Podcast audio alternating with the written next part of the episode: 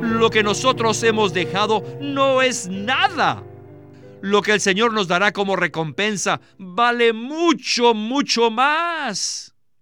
De hecho, lo que hemos pagado es solo estiércol, pues todo aparte de Cristo no es nada más que estiércol.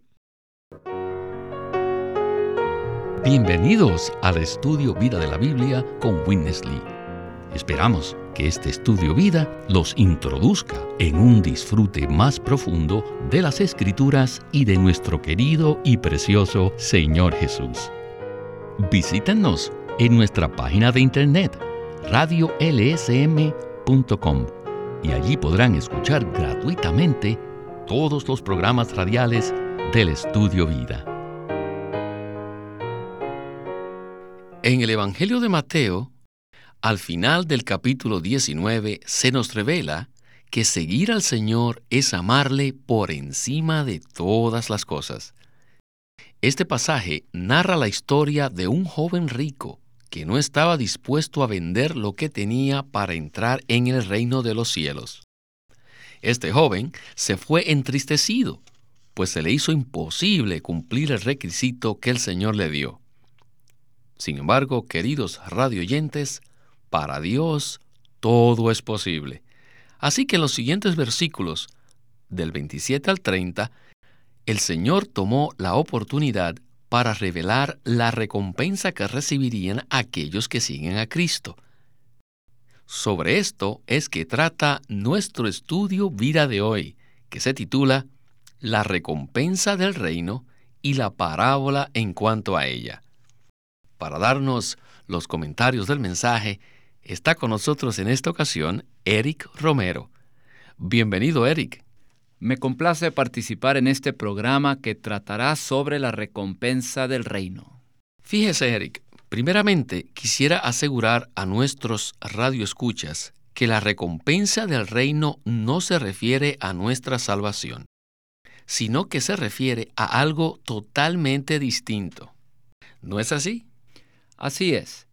El Evangelio hace claro que somos salvos cuando creemos en el Señor Jesús, pues nacemos de Dios y llegamos a ser sus hijos, que poseen su vida, y disfrutaremos esta vida de Cristo para siempre en la nueva Jerusalén. Somos salvos cuando recibimos la vida eterna en Cristo. El que cree en Cristo tiene la vida eterna y es salvo eternamente. Pero hoy no estamos hablando de la salvación, sino de la recompensa del reino. Lo que estaremos considerando en este pasaje de Mateo 19 es si nosotros, los creyentes de Cristo, vivimos y andamos por la vida de Cristo que hemos recibido. Los que viven y andan a diario por la vida de Cristo en esta era, como resultado participarán de la recompensa del reino en la próxima era. Al ser redimidos y creer en Jesucristo, somos perdonados de nuestros pecados y recibimos vida eterna en Cristo. Esto es ser salvos. Pero recibir la recompensa del reino en la próxima era depende de si hoy vivimos o no por la vida de Cristo. La recompensa del reino es algo muy importante que debemos comprender y aplicar en nuestra vida cristiana. Y en los programas siguientes del Estudio Vida abarcaremos más de este tema, pues los siguientes capítulos de Mateo también lo mencionan. En el programa anterior escuchamos que la respuesta que el Señor le dio al joven rico muestra el tercer requisito que debemos cumplir para entrar en el reino de los cielos. Por lo cual, Eric, me gustaría que usted nos diera un resumen de este pasaje. Sí, este es el tercer requisito que debemos cumplir, no para recibir salvación, sino para entrar en el reino de los cielos. En Mateo 19, 17, el Señor Jesús le dijo al joven rico, Mas si quieres entrar en la vida, guarda los mandamientos.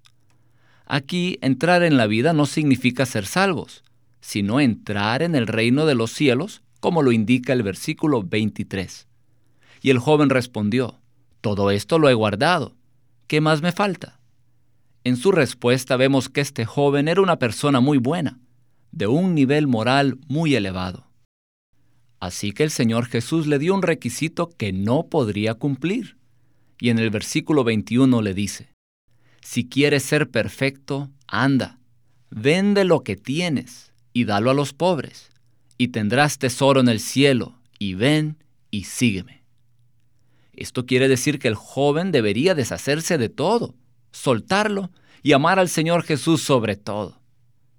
Pero debido a que era muy rico y poseía muchas riquezas, las cuales amaba mucho más que a Cristo, el joven rico no pudo cumplir este requisito del reino y se fue entristecido.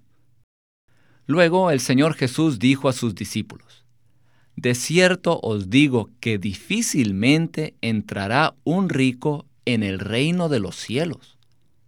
Los discípulos se asombraron y le preguntaron, ¿quién pues podrá ser salvo? Y mirándolos, Jesús les dijo, Para los hombres esto es imposible, mas para Dios todo es posible. Muy cierto, Eric. Cuando pensamos en la vida cristiana que podemos hacer algo para el Señor, al presentárselo, Él nos sube la norma, o sea, nos sube los requisitos, para mostrarnos que no lo podemos hacer por medio de nuestra vida natural. Solo podemos hacerlo mediante la vida de Cristo. Bueno, vamos a continuar con este pasaje. Leamos Mateo 19, los versículos del 23 al 26, que dicen así. Entonces Jesús dijo a sus discípulos, De cierto os digo, que difícilmente entrará un rico en el reino de los cielos. Otra vez os digo, más fácil le es a un camello pasar por el ojo de una aguja que a un rico entrar en el reino de Dios. Los discípulos, oyendo esto, se asombraron en gran manera, diciendo, ¿quién pues podrá ser salvo? Y mirándolos Jesús les dijo, para los hombres esto es imposible, mas para Dios todo es posible. Queridos radioyentes, tengamos presente lo último que dijo el Señor. Para los hombres esto es imposible, mas para Dios todo es posible.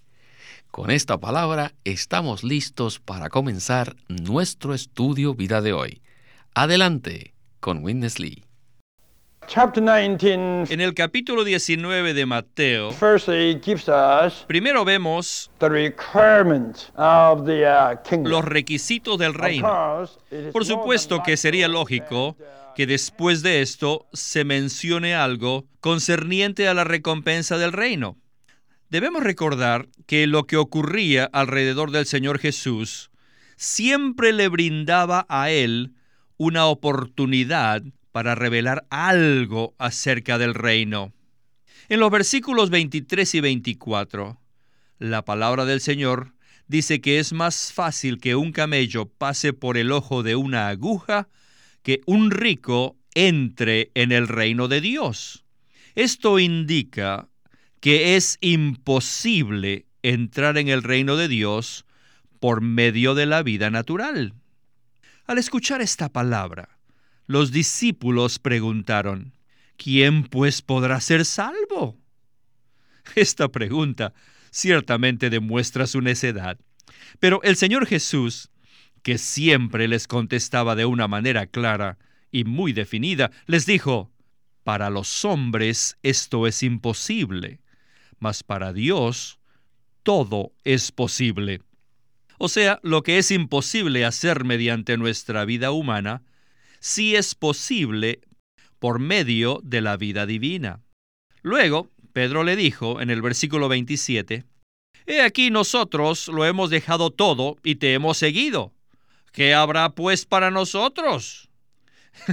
Siendo justo, el Señor Jesús le dio una respuesta en el versículo 28 y les dijo, y todo el que haya dejado casas, o hermanos, o hermanas, o padre, o madre, o hijos, o tierras, por causa de mi nombre, recibirá cien veces más y heredará la vida eterna. Esto indica que la recompensa del reino consta de dos partes. La primera pertenece a esta era y la segunda a la era venidera. La primera parte de la recompensa del reino se relaciona principalmente con cosas materiales y naturales. Si por causa del reino o por causa del nombre del Señor Jesús lo abandonamos todo, el Señor nos recompensará el ciento por uno. Recibir cien veces más casas, tierras y parientes es ser recompensados en esta era. Y la segunda parte de la recompensa del reino se refiere al disfrute pleno de la vida divina, que será nuestra recompensa en la era venidera. Ya que la palabra del Señor es justa, creo que Pedro debería haber quedado muy satisfecho con esta respuesta. En esta ocasión, Pedro preguntó en cuanto a la recompensa que recibirían, y la respuesta del Señor lo dejó satisfecho, aunque el Señor todavía tenía más que decir al respecto. El Señor reveló que la recompensa del reino consta de dos partes.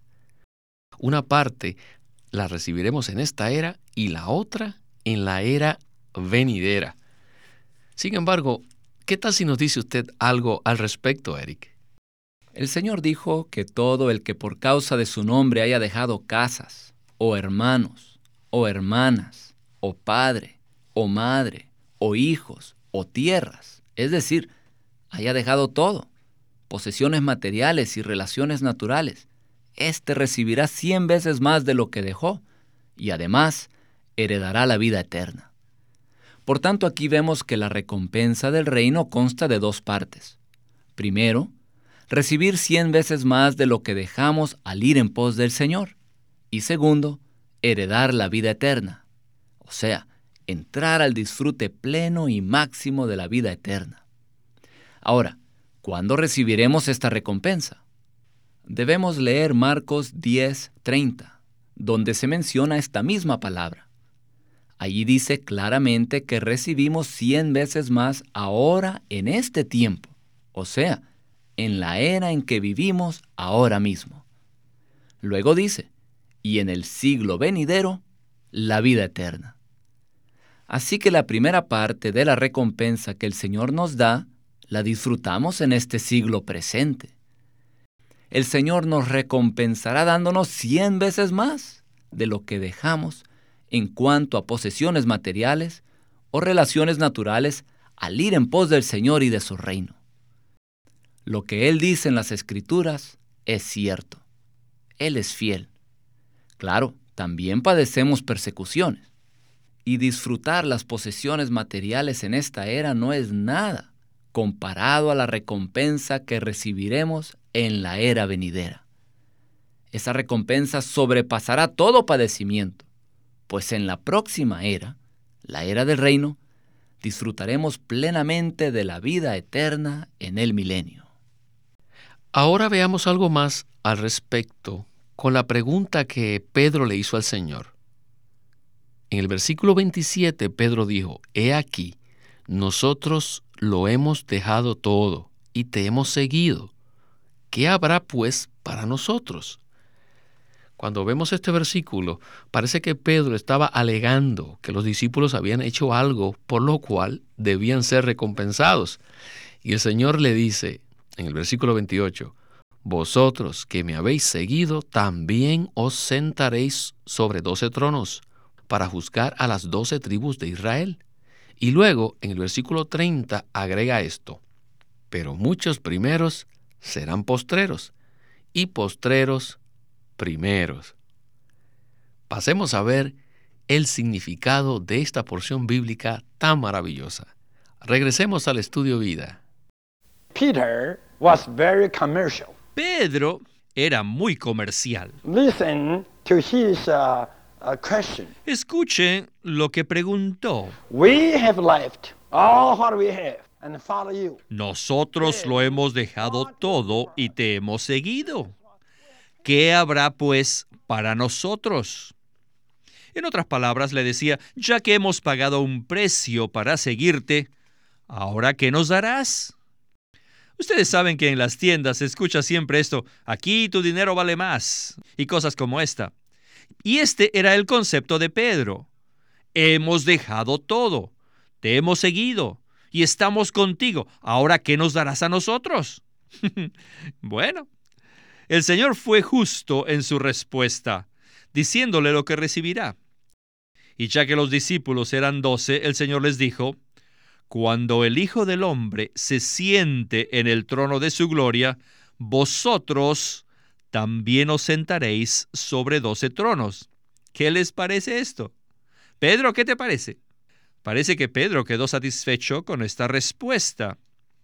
Pero el Señor no había terminado con él todavía, pues le dijo, pero muchos primeros serán postreros y los postreros primeros. ¿Qué quiso decir con esto el Señor? Él quiso decirles, tú Pedro y todos ustedes, los doce discípulos, además de los otros que están aquí, son los primeros. Pero en recibir la recompensa, ustedes serán los últimos. ¿Por qué le dijo esto al Señor? Lo dijo para efectuar un cambio radical en la mentalidad comercial de Pedro. Es como si el Señor le dijera, bueno, tú has pagado tal cantidad y ahora yo te doy esta. Lo que yo te doy es mucho más de lo que tú pagaste. ¿Qué te parece esto, Pedro? Y pues parece que le pareció bien a Pedro. Pero luego el Señor agregó, tú, como el primero, serás el último en recibir la recompensa, y el último será el primero. Te digo esto para mostrarte que lo que yo te doy no está basado en tu sentido comercial. Sí, la recompensa del reino sí es una recompensa. Tiene cierto valor basado en precio, pero no es un asunto comercial. El precio que pagamos no puede compararse con la recompensa que recibiremos del Señor. Lo que nosotros hemos dejado no es nada. Lo que el Señor nos dará como recompensa vale mucho, mucho más. De hecho, lo que hemos pagado es solo estiércol, pues todo aparte de Cristo no es nada más que estiércol. Pedro, tienes que saber que tú te sentarás en el trono del rey. Cuando yo me siente en el trono de mi gloria, ustedes doce se sentarán sobre doce tronos para juzgar a las doce tribus de Israel. ¿A qué se refiere esto? Sí, se refiere al reinado. Pedro, ¿qué has dejado tú? Solo estiércol. Pedro, este es tu pago. Esto es lo que tú has pagado. Pero lo que yo te voy a dar por recompensa es el reino. Bueno, Eric, otra vez el Señor usó a Pedro para ponernos a todos nosotros al descubierto. Esto ya lo hemos visto muchas veces en el Evangelio de Mateo. Pedro pensaba como nosotros y entendía las cosas de Dios de manera natural pues tenía un concepto comercial. ¿No le parece? Así es. Una persona que piensa en términos comerciales razona de la siguiente manera. Yo debo recibir algo que equivale al valor de lo que he pagado. O sea, que si he pagado cierta cantidad, debo recibir algo del mismo valor. Este pensamiento comercial era el concepto de Pedro. Él quería saber lo que ellos recibirían por haberlo dejado todo y el Señor le dijo lo que recibiría. En esta era, cien veces más de lo que dejó, y en la era venidera, heredaría la vida eterna en el reino. Y además, cuando el Señor se sienta en el trono de su gloria, los apóstoles se sentarán en doce tronos para juzgar a las doce tribus de Israel. O sea, recibiremos el reinado, lo cual vale mucho más de lo que hemos dejado. Esta palabra muestra que el Señor no hace transacciones comerciales. El galardón que el Señor nos da vale mucho más de lo que pagamos. De hecho, lo que dejamos para ir en pos del Señor es estiércol, o sea, basura, algo sin valor. Tal vez usted sea el hombre más rico del mundo, o quizás tenga el puesto más elevado. Sin embargo, todo eso no vale absolutamente nada. Es temporal no es eterno. Si dejamos todo lo que tenemos, el precio que pagamos es cero, porque todo lo que tenemos no vale nada. Este es el concepto del apóstol Pablo en Filipenses 3:8, donde dice, Y ciertamente aún estimo todas las cosas como pérdida por la excelencia del conocimiento de Cristo Jesús, mi Señor, por amor del cual lo he perdido todo y lo tengo por basura para ganar a Cristo. A los ojos de Pablo, Cristo era extremadamente precioso y de mucho valor, por lo cual deseaba obtenerlo y no le importaba perder todo lo que tenía. Pablo estimó todas las cosas como pérdida, como basura, comparado a lo que recibiría, a Cristo mismo. Así que lo que el Señor nos da después que dejamos todo es su misma persona. Amén. Realmente, no hay nada de lo que dejemos que pueda compararse con este Señor Jesús. Y sin embargo, nuestra mente torcida a menudo se concentra en lo que dejamos y esto se convierte en un velo que nos ciega para que no veamos lo maravilloso que es nuestro bendito Señor Jesús.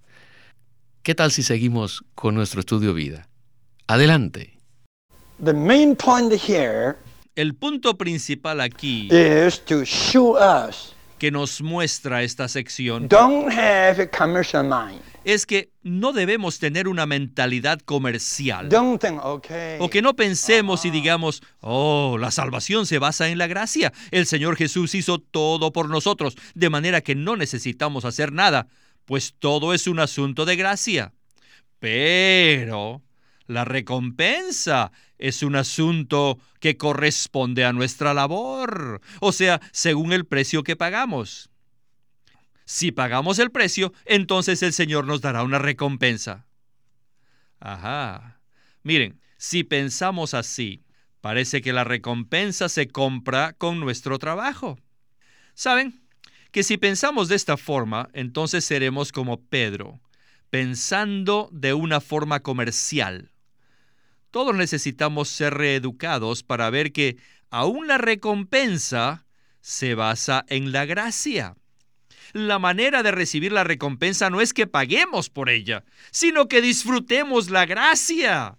Ser salvos quiere decir que recibimos la gracia y ganar la recompensa es que disfrutemos de la misma gracia que hemos recibido. Después de recibir la gracia, debemos aprender a disfrutarla. Esto no quiere decir que pagamos el precio por ella. Sí, corremos la carrera, seguimos el camino del Señor, vamos en pos de Él y dejamos todo lo que queda atrás. Pero eso no quiere decir que pagamos el precio. ¿Qué hemos sacrificado? Solo estiércol. En realidad lo que hemos sacrificado es vanidad de vanidades. Debo ser honesto y decirles la verdad. Al dejar todo atrás, realmente lo único que hacemos es descargarnos de su peso. Somos liberados. Por lo tanto, debemos olvidarnos de esa clase de pensamiento comercial. ¿Se han fijado que cuando llegue la hora de su venida, nosotros seremos los primeros en recibir la recompensa? O sea, el galardón. Un día veremos que recibiremos la recompensa primero. Y será igual a la de Pedro. Hallelujah. Aleluya. Isn't this wonderful? ¿No es esto maravilloso? Hallelujah. Aleluya. This will be our reward. Esta será nuestra recompensa. Eric, para que entendamos este asunto de la recompensa o el galardón, es necesario aclarar que la recompensa del reino no se refiere a nuestra salvación. La manera de recibir la recompensa no es pagar por ella, sino disfrutar la gracia. Así es, somos salvos al recibir la gracia y obtenemos la recompensa del reino al disfrutar la gracia que hemos recibido. Somos salvos por su gracia, sí, pero a menos que busquemos a Cristo, lo amemos y lo sigamos de manera incondicional, no disfrutaremos de esta misma gracia que nos salvó. Por eso, a fin de recibir la recompensa del reino, debemos disfrutar a diario esta gracia que nos salva, que es Cristo mismo. Si disfrutamos de esta gracia hoy, heredaremos el disfrute pleno de la vida eterna en la era venidera del reino. Amén. Espero que la palabra de este mensaje nos ayude a todos nosotros, los creyentes de Cristo, para que seamos educados, así como nuestro hermano Pedro. Eric, muchísimas gracias por habernos acompañado en esta ocasión y le veremos muy pronto nuevamente. Gloria al Señor, por el Cristo que lo es todo.